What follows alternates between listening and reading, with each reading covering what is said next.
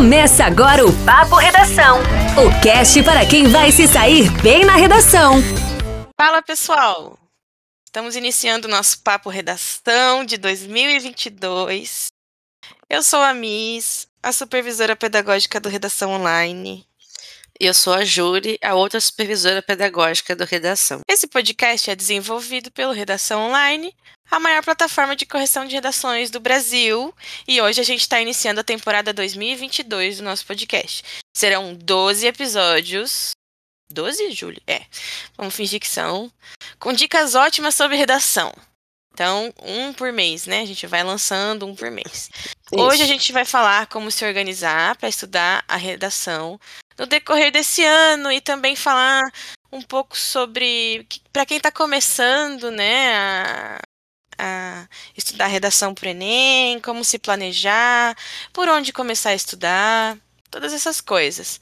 Então pega o seu papel e a sua caneta e bora começar. Você está ouvindo Papo Redação. Primeiro eu queria falar, Julie, sobre o Enem do ano passado, né? Teve nós tivemos aí dois anos de pandemia, 2020, 2021.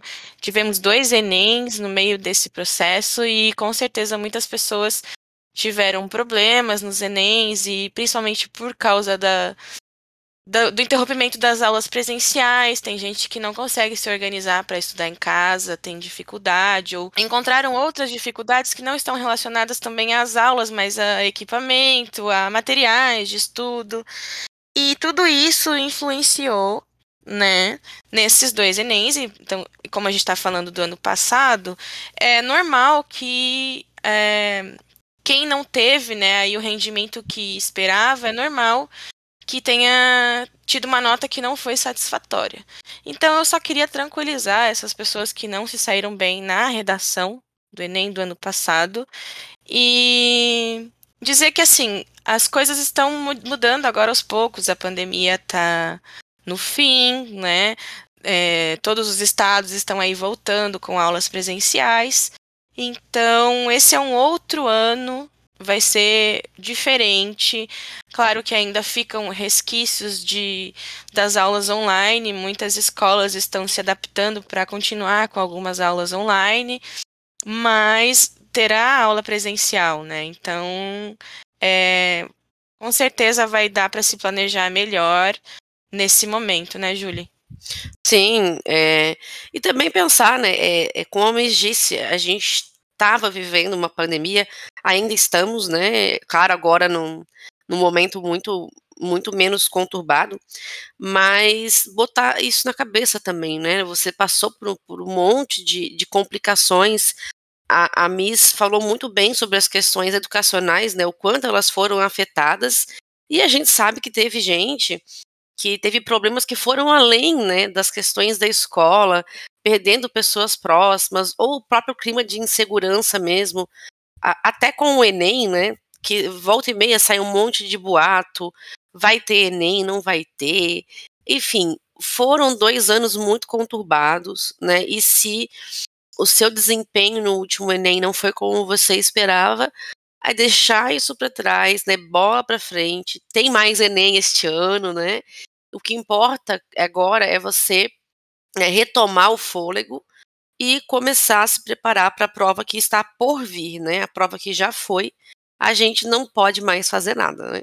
É, Júlia. Então a gente poderia pensar aqui para quem passou por esse processo, né, de dois Enems no meio da pandemia e vai fazer esse terceiro, e também para quem chegou agora no terceirão, né, e vai fazer o seu primeiro Enem, o seu primeiro Enem real oficial, vamos chamar uhum. assim, né? É, como essa pessoa poderia começar a se preparar? Você tem alguma dica para isso? Então, vamos pensar primeiro aí é, num diagnóstico, né? Saber é, qual é de fato a sua maior dificuldade em redação ou quais são né, as maiores dificuldades. Então, assim, para quem fez Enem né, é, no último ano, eu aconselho que envie para nossa plataforma a redação feita no último exame. Por quê? Né? Você recebeu lá o espelho de correção você sabe quais são as suas notas por competência, você até consegue identificar, vamos supor, a ah, minha nota mais baixa foi na competência 3, que é uma coisa bem comum, inclusive. É, você sabe que, ok, você tem problemas com a competência 3. Só que a correção do Enem, como é de se esperar, né? É um, é um processo seletivo nacional, ela não tem marcações no corpo do texto. Você sabe que tirou, por exemplo, 120 na competência 3, mas não sabe o porquê. Né? Não tem lá um apontamento dos problemas. Tá? Só vai ter a descrição do nível 3, mas não vai ter lá no seu texto, por exemplo, o apontamento do argumento que ficou pouco desenvolvido ou a falha no projeto de texto. Então, quando você envia sua redação para correção, você vai ter uma análise aprofundada, tá? E a partir disso você vai saber quais são os principais problemas que você enfrenta ao corrigir, ao produzir uma redação, tá?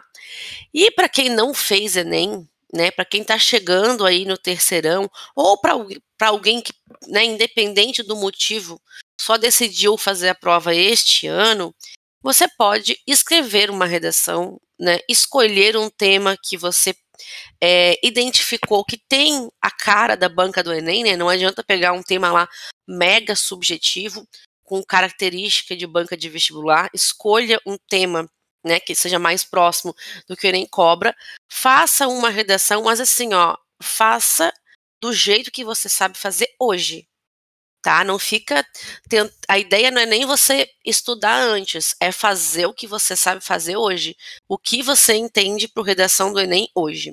Aí você faz, manda para a correção, e isso a gente chama de redação de diagnóstico porque a partir dela você vai saber em que ponto está atualmente o seu conhecimento sobre redação. Aí você vai ver lá né, os apontamentos que o corretor vai fazer. Você vai ver também qual é a competência ou quais são as competências né, que você tem mais dificuldade. E a partir disso você consegue fazer um estudo mais dirigido para né, os problemas que você encontrou. É, não quer dizer que a gente não vai te aconselhar a estudar tudo, né? A conhecer um pouco sobre todas as competências. Tem tempo para isso, né? A gente está há nove meses do Enem. Porém, é muito importante que você saiba quais são as coisas que requerem mais a sua atenção, tá? Para curtir e compartilhar, Papo Redação. Isso é muito interessante para quem está começando também para é, ter uma noção, né, justamente dos seus pontos fracos. E também é legal porque enviando na nossa plataforma, por exemplo, você consegue ter uma noção do, de, do seu gráfico de notas de desempenho, né? Então lá a gente tem esse gráfico no decorrer dos meses que você vai enviando e aí você consegue observar qual era a sua nota no começo do seu estudo, então qual, qual era a sua nota agora em fevereiro, com a sua redação de diagnóstico, e lá em novembro, qual é a, a nota, as no, quais são as notas que você tem tirado. Então, dá para ter uma noção muito boa, visualizar né, no gráfico os, a, a sua evolução. E isso é muito gratificante para o aluno, né? Para quem está ali vendo, é, se esforçando mês a mês né, para fazer isso, é bem interessante. Sim, e aí você pega, certeza. a gente sempre fala aqui, né, Júlia, da importância de você fazer um estudo mesmo da sua correção. Não adianta só você receber ali a correção e pensar, porra, tirei, sei lá, 520. Se você não souber por que, que você tirou isso e quais pontos você precisa melhorar. Então, você, quando recebe o seu o feedback do corretor, você tem que ter esse estudo mesmo, observar quais as competências em que você tem mais dificuldade, é, quais os seus vícios de escrita, que sempre o corretor aponta, tudo isso para você ir melhorando. Então, esse aí é um ponto de início, né? Fazer essa redação de diagnóstico e estudar os apontamentos do, do corretor para esse texto. É, Depois e, disso, pode falar. E, e, quando for reescrever a redação ou mandar uma nova redação, né? Tem que ter muito cuidado para não cometer os mesmos erros, né? Porque justamente a Miss falou essa, essa questão, né, de você estudar a correção e é muito importante, porque às vezes eu acompanho alunos na plataforma e eu percebo assim que a gente teve, sei lá, cinco correções e o aluno segue cometendo o mesmo erro. E isso acontece justamente porque ele não parou para estudar a correção. Né? É, isso é muito importante, porque senão você vai continuar perdendo ponto nas mesmas coisas. Uh, depois, uma outra dica para você que está começando e tem. Pensa assim, né? Você é, começou a estudar redação agora. Você nunca tinha estudado antes, nos outros anos, nunca tinha praticado a escrita e você não tem ideia de como começar. Inclusive, a gente abriu, depois a gente vai falar disso, a gente abriu uma caixinha de dúvidas lá no Instagram e algumas pessoas falaram: eu não, não sei como começo a estudar. É, uma dica nossa é fazer um estudo da redação por partes. Como que isso poderia funcionar? Você mandou a sua redação de diagnóstico, agora você quer começar a construir uma estrutura de redação que seja boa. Então você vai estudar primeiro a introdução. O que precisa ter na introdução? Quais elementos? Eu, essa é a parte da teoria, né? Você vai estudar a teoria em relação à introdução. É, quais elementos precisa ter na introdução? Quais formas de apresentar o tema? Quais formas de trazer a sua tese? Né? É, como introduzir as subteses na, em sua, na, na sua introdução. Eu repeti a palavra aqui. É, e aí você vai escrever uma introdução. Isso eu estou falando para você que tem muita dificuldade e não sabe como começar. Você foca primeiro nisso. E aí você escreve só esse parágrafo, esse primeiro parágrafo, que é um introdutório foca só nisso. Depois, o restante da, da sua redação, você vai construindo em outros momentos. Primeiro você foca nisso, envia sua redação para um feedback, conversa com o seu corretor, explica que você está fazendo por partes, né, para ele te auxiliar nessa primeira parte. Primeiro, quando você já sentir segurança em relação à introdução, você parte para o desenvolvimento. E assim vai. Quais elementos precisa ter no desenvolvimento? Como fazer com que não haja lacunas na sua argumentação para não prejudicar a sua nota? Como trazer uma boa fundamentação? E aí depois você parte para a conclusão. Mas você estuda as três partes separadamente para você se sentir seguro depois para construir uma estrutura completa. Tudo isso leva tempo, sim, mas como a gente está falando aqui de nove meses de estudo, eu considero assim que é mais do que o suficiente para você começar primeiro com esse estudo por partes e depois partir para outras, é, outras formas de estudo, né? Consegui, conseguir escrever um texto completo, conseguir focar em eixos temáticos, que depois a gente vai falar também sobre a importância disso. Mas se você tem essa dificuldade, você não sabe por onde começar, começa por partes, né? É, sempre dedicando, né, o seu tempo, são nove meses, então não vai começar lá no último mês, que daí não vai funcionar mesmo. Mas se você começar agora, se planejar para começar agora, esse estudo de redação por partes vai funcionar, tem muita chance de funcionar. E também é importante o seu contato com o corretor, né? Para ele poder te dar esses feedbacks mais direcionados e fazer sentido esse estudo para você. Para curtir e compartilhar, Papo Redação. Papo Redação. Então, falando em contato com o corretor, né? A gente já aproveita a deixa para é, falar para vocês que a gente oferece um plano em que você tem contato com o corretor via chat tá? Isso é muito bom. Você consegue tirar dúvidas.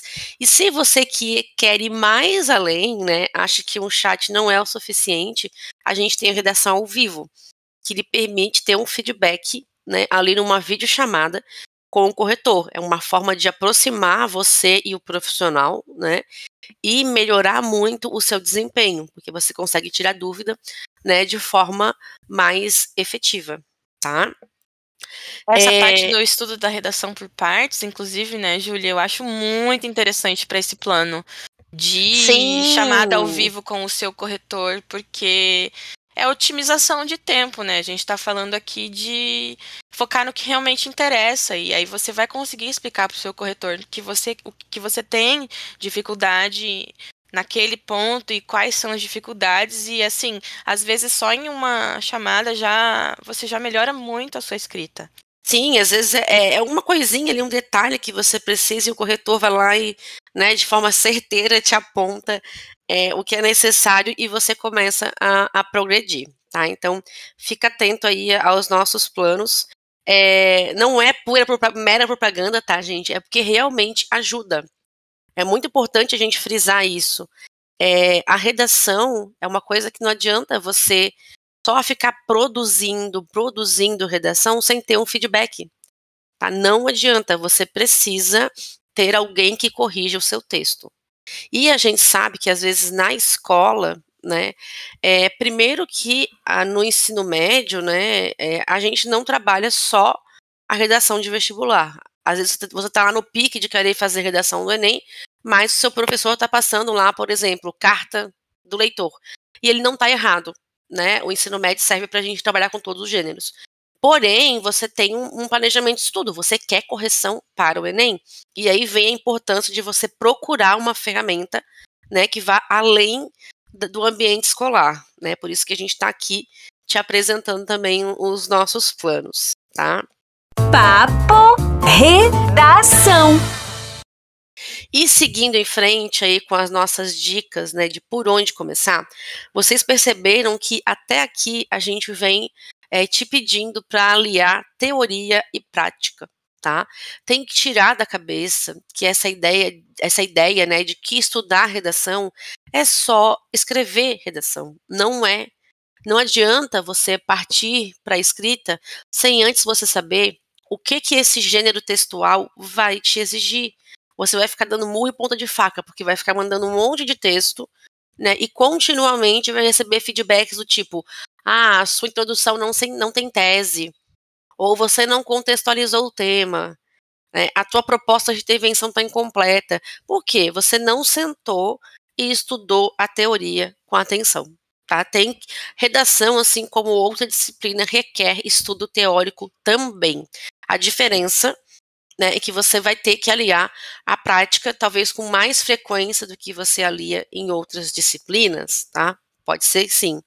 É, outra coisa também que a gente quer chamar atenção né, nessa coisa de estudar teorias é, é que eu vejo muito assim que o aluno ele às vezes ele não sabe ainda o básico da estrutura, por exemplo.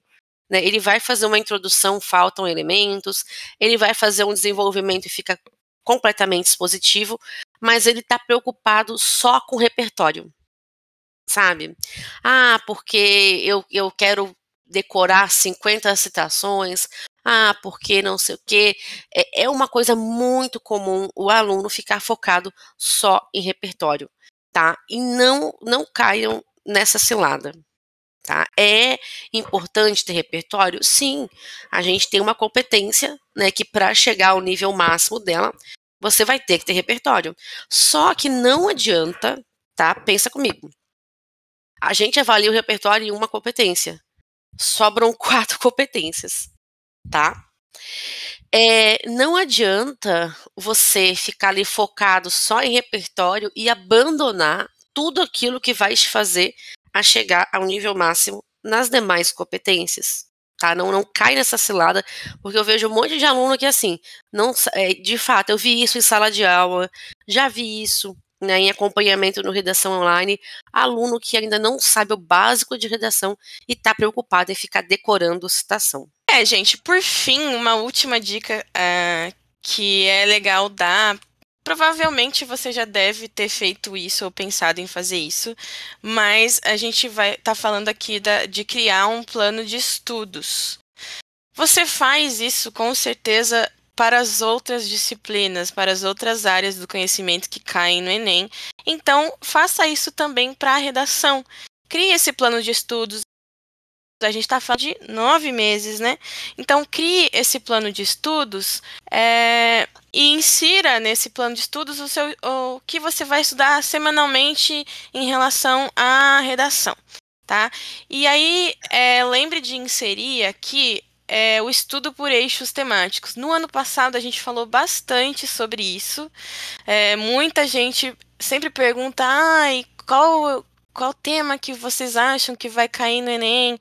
Se você estudar por eixos temáticos, não, não, você não vai precisar se preocupar com qual tema vai cair no Enem, porque você vai estar preparado para todos eles. Então, a gente está falando de eixos temáticos, a gente está falando de educação, meio ambiente, mobilidade urbana. Esses são alguns dos eixos temáticos. Então, você, é, quando você insere esse estudo no seu plano, é, você vai conseguir desenvolver qualquer tema que tenha relação com esses eixos temáticos que você estudou, né, Julie? Sim, é muito mais produtivo. A gente já falou sobre isso, né? Você pode voltar no, no episódio, inclusive, que a gente conversa sobre essa questão. É muito mais produtivo você estudar por eixo temático do que você ficar decorando sessões aleatórias na esperança de que elas se encaixem em todos os temas, porque isso é falso, não vai se encaixar. Às vezes, você até consegue uma boa nota na competência 2, mas aí chega na 3, quando né, vão verificar ali o quanto você conseguiu desenvolver o argumento, e a coisa fica ruim, tá? Então, inclui aí o estudo de eixo temático no seu planejamento de estudo. E agora, então, já que a gente já deu diversas dicas sobre como você consegue começar os seus estudos, a gente vai para o quadro O Brasil tá lascado, professora. Solta a vinheta, produção. Começa agora o Brasil tá lascado, professora. O Brasil tá lascado. É, para quem não acompanhou a gente no ano passado, primeiro só eu quero explicar o que, que é esse quadro. A gente criou esse quadro em homenagem lá a um grande ícone brasileiro. filósofo contemporâneo. grande filósofo contemporâneo, Gil do Vigor. É, mas assim, esse quadro, ele basicamente foi criado para a gente trazer aqui as dúvidas de vocês, as dúvidas dos alunos para sentir que vocês fazem parte do processo nosso de criação desse podcast, né? Porque ele é feito para vocês e a partir de vocês, e a partir das suas dúvidas. Então, nada mais justo do que trazer aqui as dúvidas dos alunos, né? E sempre antes de gravar o episódio, a gente abre ali uma caixinha de perguntas, a gente cria uma pergunta que tenha relação com o episódio, com o assunto que a gente vai falar, e aí vocês deixam lá as dúvidas de vocês. E aí a gente vai falar sobre isso agora. Sim, para este episódio, a gente fez a seguinte pergunta no nosso Insta: Vai começar a estudar redação? Quais são as suas dúvidas? Papo Redação. E aí, a primeira dúvida é da Kailane aqui. Qual a forma mais certa de cancelar uma palavra na redação? Aqui eu já imaginei a palavra sendo cancelada lá no Twitter, né? Isso. O pessoal xingando a palavra. Essa é a forma mais certa. Não, mentira. Gente, a forma mais certa, né, de você anular uma palavra que você escreveu é, de forma incorreta, ou que você entendeu ali que não se encaixa no contexto, é apenas passar um traço em cima da palavra. E deu. Não precisa fazer um monte de rabisco e não precisa colocar entre parênteses, tá? Só faz um traço, segue em frente como se nada tivesse acontecido. A melhor coisa mesmo é tentar evitar esse tipo de coisa na folha oficial, né? Lembrando que quando você faz uma prova, não importa se é Enem, vestibular, concurso, você vai receber uma folha de rascunho e uma folha oficial. A expectativa é que na folha oficial você consiga não rasurar, mas Pode acontecer. A gente tenta evitar, mas pode acontecer. E se acontecer, é só fazer o risco na palavra errada. E é isso, simples, né? Uhum. É, a Camille Oliveira perguntou pra gente por onde começar. Ai, Camille. Ei, Camille. então, a gente falou, né, por onde começar. É, basicamente o episódio foi todo sobre isso, mas assim, Camille, retoma lá os passos que a gente disse, né? Se você fez ENEM, manda sua redação para correção, para ter um diagnóstico sobre ela. Se você não fez, escreve uma redação. A partir do diagnóstico, começa a estudar e por aí vai, seguindo o passo a passo que a gente deu ao longo deste episódio, tá? É, a Nath.1044 também perguntou isso. Por onde eu começo? Tô... Eu sei, gente, que no começo para quem nunca estudou a redação, parece ser muito assustador. É, não consegue entender exatamente o que, que o Enem cobra, né? O que ele espera de você. Então, todos esses passos que a gente já deu, eles vão ser muito úteis para você. Começa com calma, começa escrevendo uma redação a partir do que você já conhece, envia para uma correção, né? É importante, assim, esse seu direcionamento. De, receba a sua correção, veja ali os feedbacks, e depois disso você parte para o estudo e para as outras etapas que a gente já comentou aqui. A Rai Martins 04 perguntou quais temas de redação treinar. Então, Rai, é, na verdade, a gente não costuma indicar temas específicos. Às vezes, lá na finaleira, né, começam a surgir hipóteses de tema que, na verdade, ultimamente, né, tem sido uma furada. Ninguém imaginou que ia cair sobre registro civil no Enem deste ano, do nossa, ano passado, quer me dizer. fale, nossa. É, é, foi um, é um tema super relevante, né? Depois a gente teve que pesquisar sobre o tema, enfim, e a gente viu o quanto é um tema é, pesado em vários aspectos, né? E realmente deveria ser discutido, mas ninguém esperava. Então, é muito mais produtivo do que você ficar treinando, né, por temas. Faz o estudo por eixo temático e a partir do eixo temático você escolhe alguns temas. Tá? Por exemplo, é, você está estudando nesse momento o eixo temático é, meio ambiente. Você vai encontrar temas que atravessam esse eixo temático. Por que eu falo atravessam? Porque às vezes o mesmo tema ele vai estar tá, né, articulado com mais de um eixo. Tá? É, vamos pensar assim, um, um, uma, uma redação sobre violência é, na escola.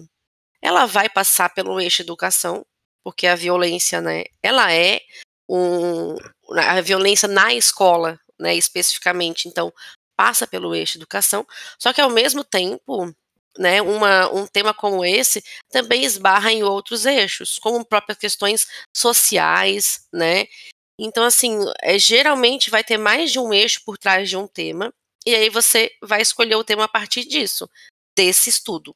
Tá? Não adianta ficar pegando temas aleatórios. Faz o plano de estudo, como a gente disse, e vai seguindo ali o planejamento que você fez. Papo Redação. É isso. Aí, uma última dúvida aqui. E tivemos diversas pessoas que participaram e elas contando pra gente que não tem base do que estudar. Tudo isso a gente já comentou aqui, né? Por onde começar e tudo mais. Então, eu vou aqui para essa última dúvida, que é a pessoa escreveu assim, ó, é uma pessoa com uma foto de personagem de anime, então eu não sei quem é.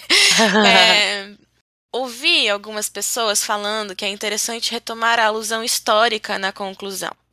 E aí a dúvida é se isso é relevante de fazer, por que fazer e se isso pode ser feito. É, é assim, não é uma, uma obrigação Tá? Primeiro que não é uma obrigação você usar alusão histórica em momento algum do texto. Tá? Por que, que se usa muita alusão histórica? Porque os temas do Enem são temas sociais. Aí a gente tem a tendência de olhar para o passado para entender o presente. Então, super comum você usar alusão histórica, porém não é obrigatório. Vamos partir desse princípio. Mas se você usou, também não tem uma obrigação de usar na conclusão. Mas por que que você vai ver até a gente, né, além de outros professores, indicando que você faça isso.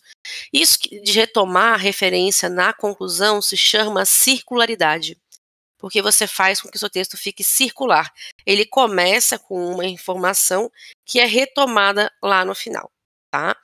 Isso, isso vai é, ajudar na sua nota da competência 3, né, mostrando para o corretor que seu texto é planejado ao ponto de você conseguir né, aproveitar a mesma referência em dois momentos, articulando duas partes que estão teoricamente distantes, né, que é a introdução com a conclusão, tá? Então é interessante sim fazer essa retomada, tá? Mas não é obrigatoriamente, né, de uma alusão histórica. Você pode citar um filme na introdução e retomar o filme na conclusão. Você pode citar um dado na, na introdução e retomar na conclusão.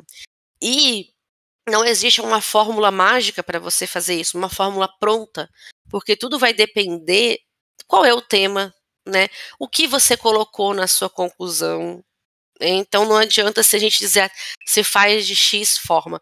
É uma coisa que eu recomendo que você vá experimentando fazer. Né? Escreveu lá a sua redação, bota como meta. Hoje eu vou usar esse artifício da retomada da referência na conclusão. Vai experimentando, o corretor vai corrigindo e você vai entender se está fazendo certo ou não. Lembrando que essa questão da circularidade aí, a gente não está falando sobre um projeto de texto em que haja só o desenvolvimento de uma informação, né? Sim. Por exemplo, ele cita algo na introdução, cita, retoma a mesma coisa no primeiro desenvolvimento e a mesma coisa no segundo desenvolvimento. E ele só desenvolve isso, só essa mesma informação. Não, a gente está falando assim. É, ele citou isso na introdução para contextualizar o tema. E depois ele criou dois argumentos nos desenvolvimentos, né, dois argumentos distintos. E depois ele retomou o, a, a forma que ele retomou o tema e a tese dele na conclusão foi a partir da retomada dessa alusão ou dessa citação inicial. A gente não está falando de ele, no texto inteiro, falar sobre a mesma informação, não é isso? Não, né? não faço isso, porque senão a toda competência 3 vai, não vai ser bonita, tá? É, e como eu disse, né, não tem fórmula pronta para isso. Os alunos às vezes costumam usar muito no, no efeito, né, Miss? Por exemplo, ah, traz uma realidade é, não muito boa através de um filme. Ah, no filme tal, o personagem passa por tal problema. Aí discute sobre tal problema. Né, no texto inteiro, com argumentos distintos, né, como a Miss falou, e depois, lá na conclusão, você vai fazer uma proposta, e aí coloca assim, ah, tais medidas visam afastar, né, o, a sociedade da realidade apresentada no filme tal. Não é obrigatório fazer assim, tá? Tô te falando só para te dar uma luz de como isso costuma aparecer nos textos, mas não quer dizer que apareça assim 100% das vezes. É só para dar um start aí para quem não tem a menor noção de como fazer isso, tá? É, exatamente. Existem diversas maneiras de inserir isso na sua conclusão. Quem vai Sim. te auxiliar com isso vai ser o seu corretor, né? E na medida que você for escrevendo e, desenvolve e desenvolvendo o seu texto e achando o seu estilo de escrita. Exatamente. Porque, é, a gente fala muito sobre, ah, redação é uma coisa tipo um projeto pronto, uma coisa fechada, tem ali, né? Mas não é isso. Cada aluno, cada candidato aí do Enem consegue, se estuda bastante, consegue desenvolver o seu estilo de escrita sem desenvolver um modelo pronto, porque a gente já falou sobre isso, mas a gente com certeza vai falar muito ainda sobre isso, né, Julie? Sim. A importância de você encontrar o seu estilo de escrita. Que aí você isso. vai conseguir colocar isso de forma natural, sem ser forçada, sem o corretor sentir que, que foi forçado. Você consegue articular muito bem ali as partes do texto. É, e assim, a gente tá em fevereiro, né? Você vai ouvir esse episódio com certeza é, em março, tá? Tem muita água para rolar até o Enem. Não tem motivo para você botar na sua cabeça que você vai usar um modelo pronto, tá? Tem tempo para correr atrás e, dentro dos limites do gênero, encontrar a sua forma de escrever, tá? Inclusive, a gente já falou da diferença entre modelo pronto e esqueleto. A gente vai voltar nisso, com certeza. Mas é isso. É, nenhuma das formas de começar, como vocês podem ver, né? O que a gente falou até agora, envolve um modelo pronto. Tá? Envolve sim estudo, preparação, dedicação e tem tempo para isso. E é isso, né?